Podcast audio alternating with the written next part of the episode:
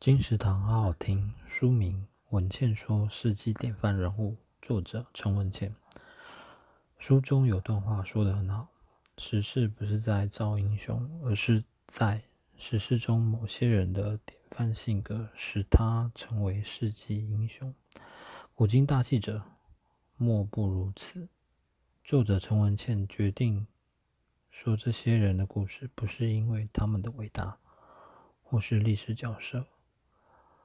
而是他们也曾平凡，也曾失败，曾备受争议，曾被排挤，或者失去所有，败得非常彻底。